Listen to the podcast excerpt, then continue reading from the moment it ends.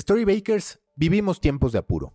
Tenemos que aprender a vivir bajo nuevas circunstancias. Tenemos que preocuparnos hoy en día por sobrevivir en el presente y por estar preparados para un futuro que francamente nos resulta incierto.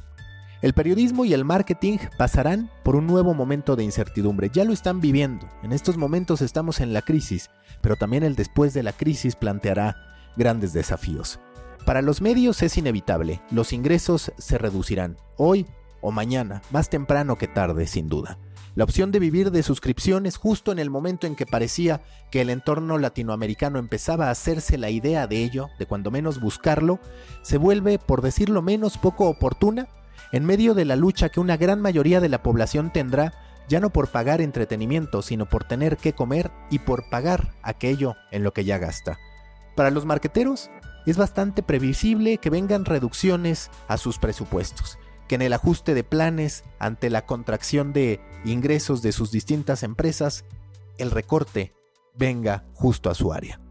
En ese contexto de duda para nuestras industrias y de incertidumbre en nuestra vida personal, es que decido lanzar The Coffee Call, una plática a distancia con grandes periodistas y marqueteros de México, Latinoamérica, España y el mundo respecto al modo en que estamos viviendo esta pandemia, lo que podemos esperar y lo que podemos aprender, porque sin duda habrá lecciones valiosas a partir del coronavirus.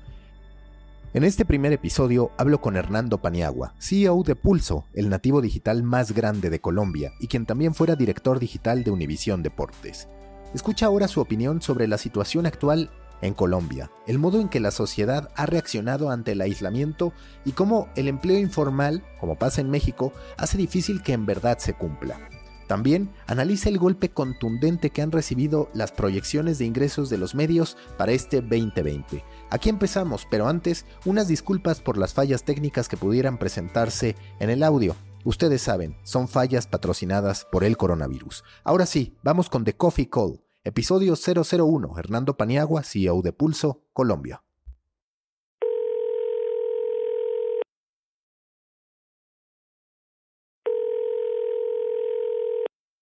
De Coffee edición especial en tiempos de coronavirus con Hernando Paniagua, CEO de Pulso. Hernando, gracias por estar acá en una coyuntura complicada, de anomalía sin duda para todos. Se ha trastocado nuestra vida y además de nuestra vida, pues claramente la economía, el modo en el que interactuamos, ¿cómo se encuentra Colombia hoy en día en términos de número semejante a México?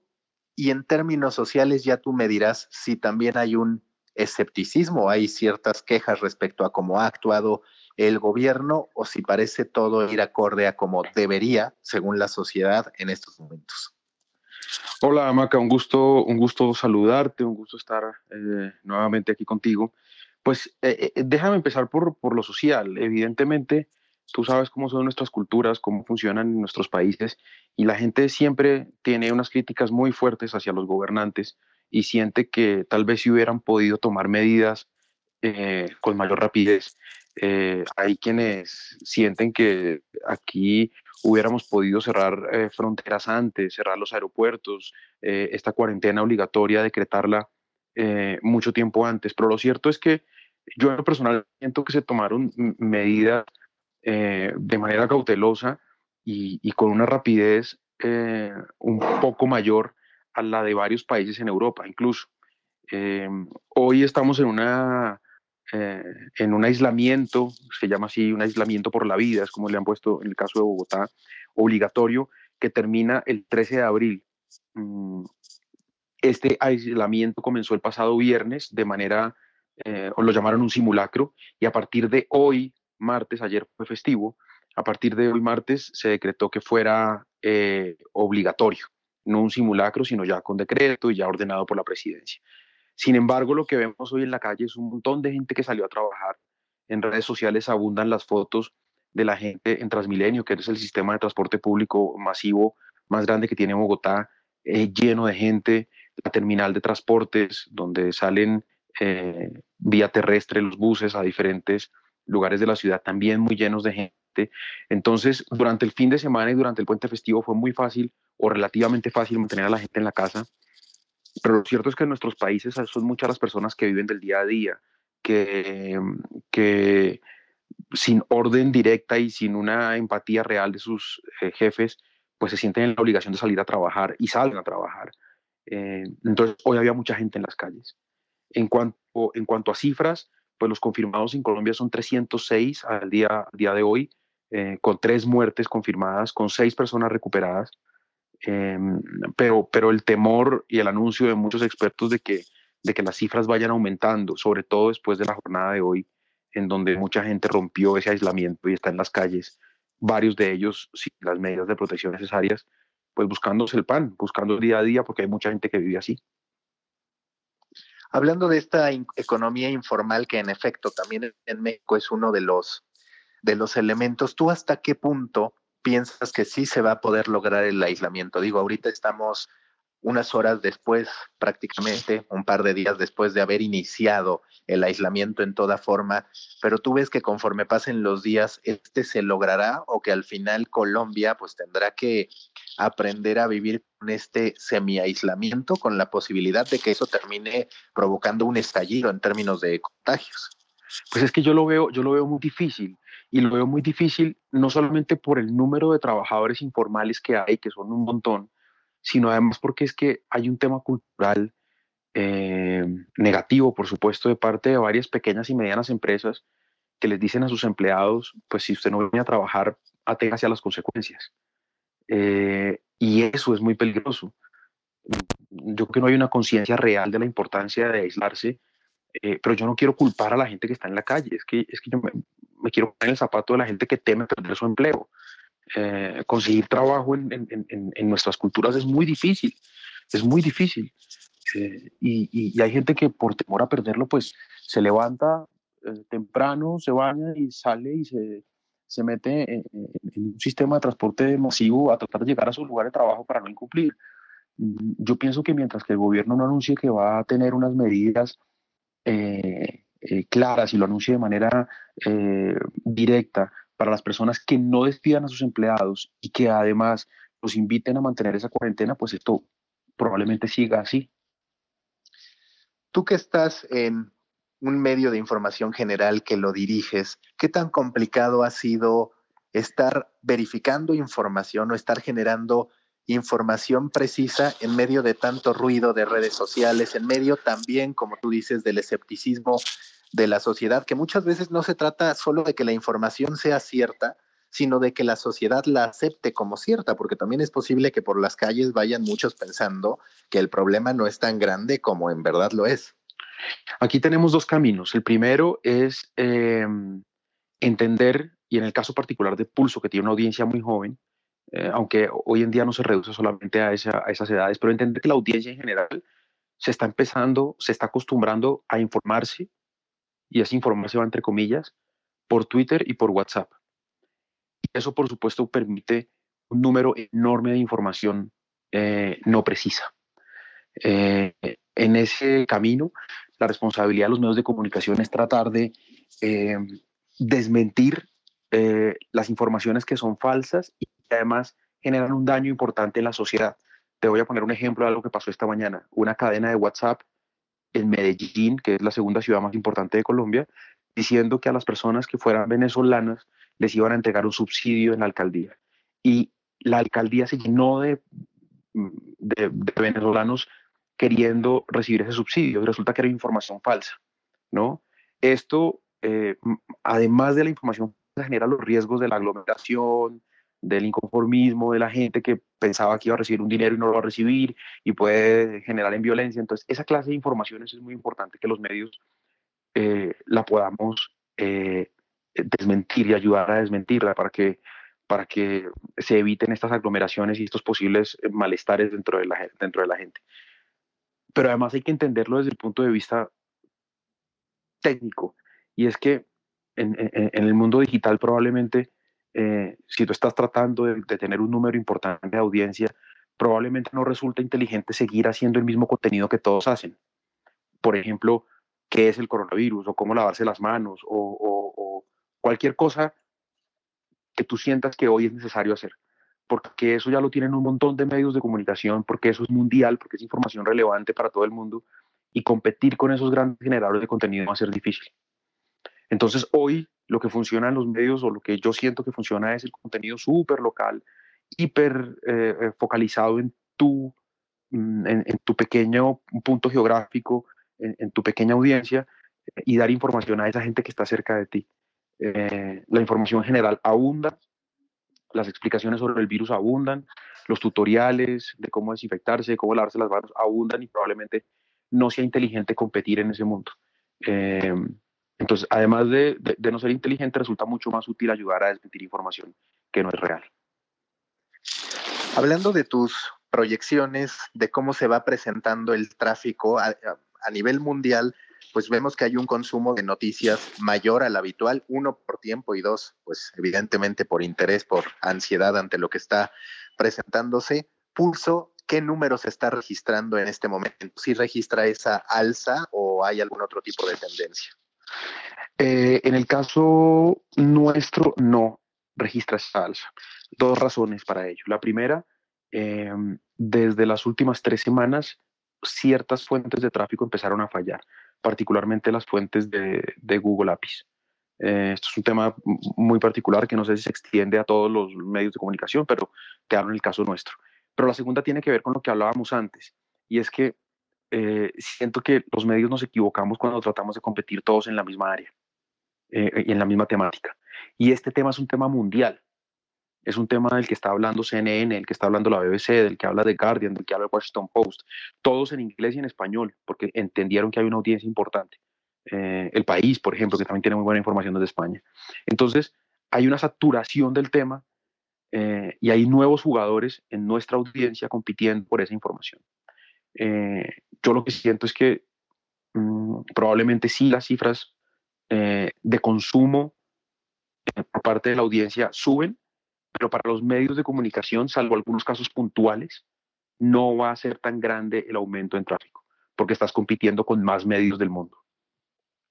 Y que también aquí entra lo que tú decías. Me parece que la gente hoy está muy acostumbrada a compartir y informarse a través de extractos, es decir, gráficas que comparte en WhatsApp, que comparte en distintos mensajeros instantáneos, en Twitter y Facebook, y no necesariamente van a un texto. Como tú dices, pues a ver, ¿de qué es el coronavirus? Leerán un texto, y si tienes la suerte de que sea el tuyo, está perfecto, pero tenemos que entender que la gente hoy consume fragmentado, consume piezas, muchas veces gráficas y de datos, y se queda con eso y poco más.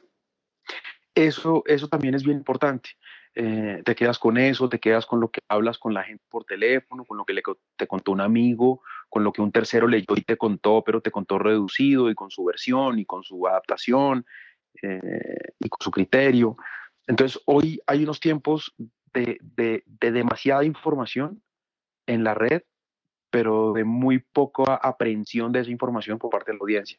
Eso me parece un poquito peligroso y me parece un poquito preocupante porque eh, en, esas circunstancias ganan quienes disfrutan de hacer contenido eh, eh, poco riguroso mm, y, pues desinforman, desinforman un montón, aprovechándose de las emociones de la gente, aprovechándose de que la gente le pone una carga política enorme a este tema, ¿no? enorme, y, se aprovechan de eso para, para, para, conseguir una audiencia que pues probablemente solo consumen de una burbuja. Tú como CEO de Pulso, pues no solamente ves la parte editorial, que hoy resulta muy atractiva por todo lo que estamos viviendo, sino también la parte comercial. Y a nivel general, pues la economía se va bastante golpeada. ¿Tú cómo percibes que va a terminar afectando esta crisis a los medios y en particular tu caso? Por ejemplo, tú, pues seguramente en algún punto firmaste un plan de crecimiento, un plan de ingresos, ¿qué tanto percibes en porcentajes que esto se puede trastocar, alterar? Este es el tema más difícil de todos, Mac, el más difícil de todos, porque una contingencia de estas no la podía prever nadie en ningún presupuesto. Esto llega no solo comenzando el año, porque marzo es comenzar el año, sino que llega, como tú lo decías bien, justo después, o apenas dos o tres meses después de haber firmado el presupuesto con los planes del año. Eh, el golpe es durísimo. En el caso particular de Pulso, que es un medio digital, que, que, que basa su operación en que, en que tus costos son, son, son cortos, en tener una operación ligera, el golpe es muy fuerte porque muchos anunciantes eh, ante, ante la crisis pues recortan de publicidad y ese es un dinero que el anunciante no va a gastar en el futuro, es un dinero que va directamente al ahorro. Entonces, esa plata que dejan de gastar hoy no la van a gastar en tres meses ni cuando se acabe esta crisis. Esa es una plata que se va a guardar, que se va a las arcas del anunciante.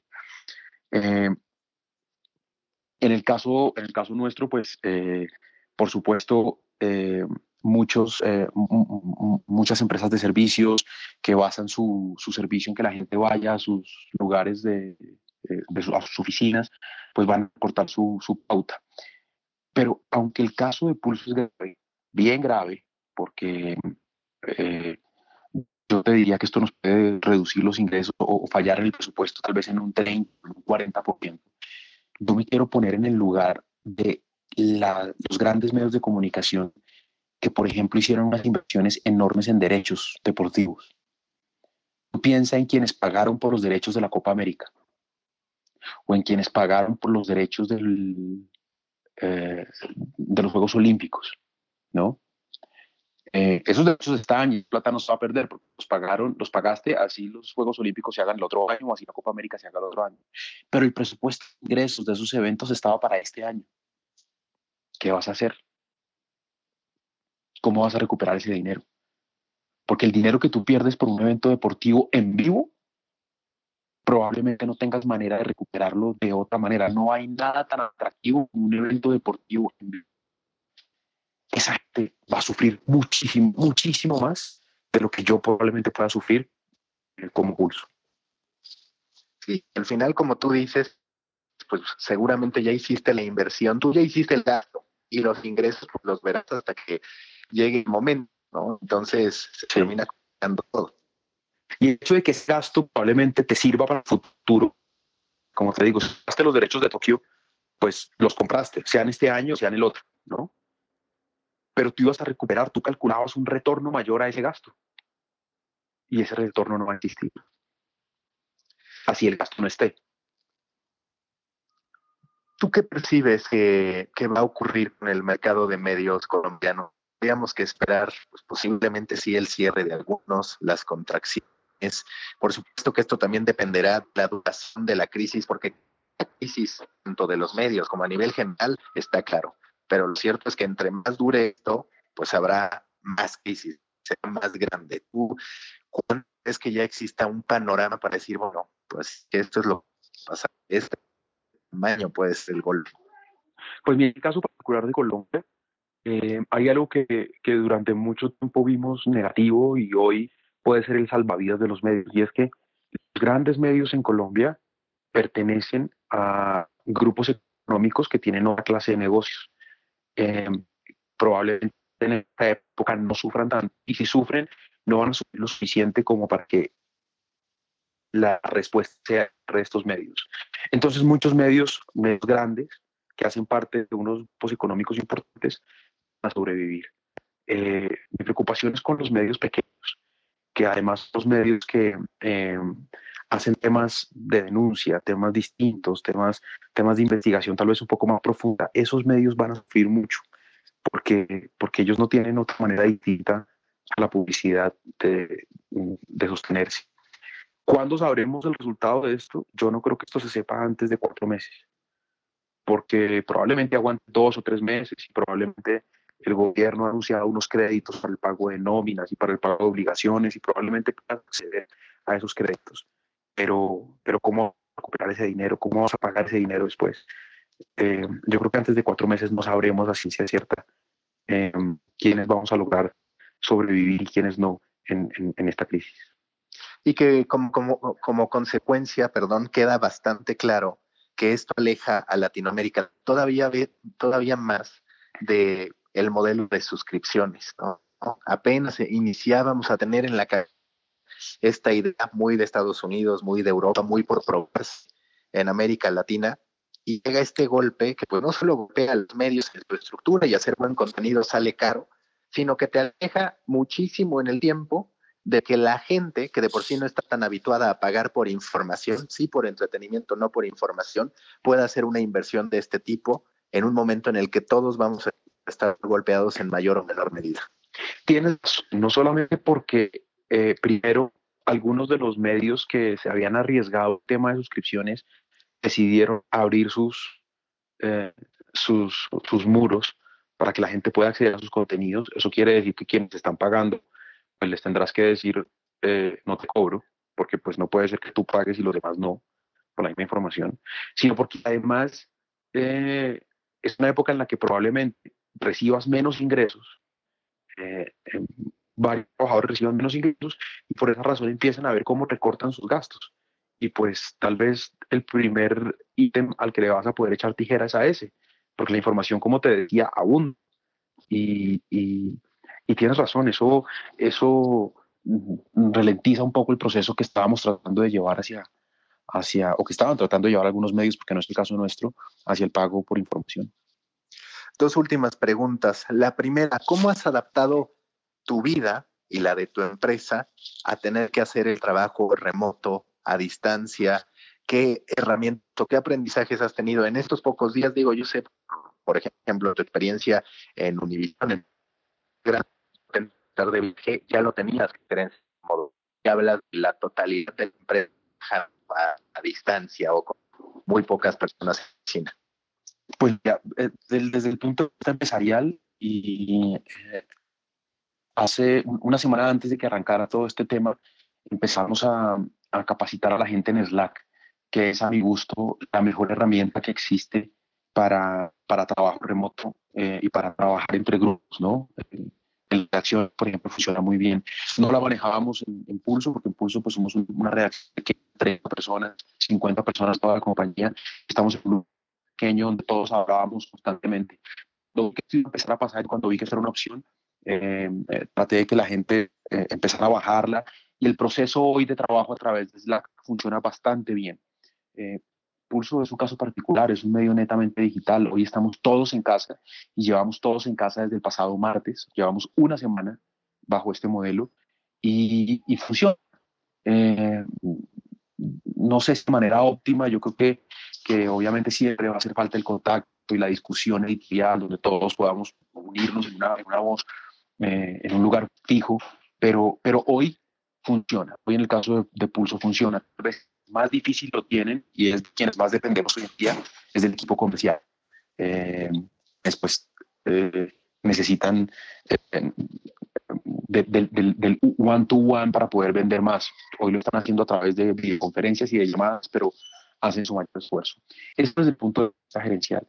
Desde el punto de vista personal, yo tengo que también trabaja, y siempre ha hecho teletrabajo eh, más acostumbrada, pero tengo a mis hijos que tienen unas edades, eh, uno tiene 8 años, el otro tiene 4 años, ellos nunca se cansan, eh, siempre están eh, o, o, buscando qué hacer. Entonces, ese ha sido tal vez el aprendizaje más grande. No solamente aprender a llevar con ellos su, su hiperactividad, sino algo que es muy bueno y disfrutarlos. Yo, esto me duele, duele decirlo, pero hoy, dos semanas tareas con ellos y sentándome con ellos, a hacer sus deberes. Lo he disfrutado tanto, tanto, verlos cómo, cómo se comportan frente a sus tareas. Tengo un hijo que es tódico, que ordena sus colores, todos los amarra con un cuchito y los guarda y, cada vez que taja un lápiz le saca, le saca la punta, la basura la guarda en la caneca y otro que es caótico, que se le pierden los colores, que no encuentra las tijeras, que no sabe dónde dejó su cuaderno. Y, esto va a sonar feo, pero descubrir eso en ellos cuando llevo tanto tiempo sentados en el trabajo, pues no solamente me deja la enseñanza de que, de que los quiero tal cual como son, sino de que hay que dedicarle más tiempo a la familia. Sí, sin duda, y aprender a lidiar, porque creo que mucho uno de los temas es que estábamos bastante acostumbrados a decir el trabajo y la casa no se llevan. Y bueno, ahorita se está teniendo que promover una, convivencia que no necesariamente es, es, excluyente. Tal vez este sea una de las grandes lecciones o cuestiones positivas que nos deje el coronavirus. Yo creo que si el coronavirus nos deja, uno, aprender a lavarnos las manos cada tres horas. Dos, eh, permitirle a la gente que cada vez que sea prudente, que con una frecuencia controlada trabajen de su casa, vamos a ayudar un montón al medio ambiente y tres, valorar el tiempo en familia. Eh, con eso hemos aprendido bastante. Sin duda. Y última pregunta, Hernán. Tú has vivido el caso colombiano, seguido de cerca los casos internacionales. No se trata tanto de dar recomendaciones a México, pero a la distancia, ¿cómo perciben lo que ha hecho México en materia de coronavirus? Pues yo lo veo muy preocupante. Eh, y, y, por supuesto, eh, pues ustedes tienen un presidente y un gobierno que probablemente son mucho más estudiados, tienen mucha más información que yo. Pero, pero hubo dos casos puntuales que me sorprendieron. El primero, el de, el de López Obrador diciendo salgan a comer, sigan yendo restaurantes, no pasa nada, ofrecen la comida, que pues desde el punto de vista económico es un mensaje valioso para los pequeños empresarios, pero desde el punto de vista de cómo vemos que ha crecido el virus aquí en Colombia, pues me parecía un llamado irresponsable.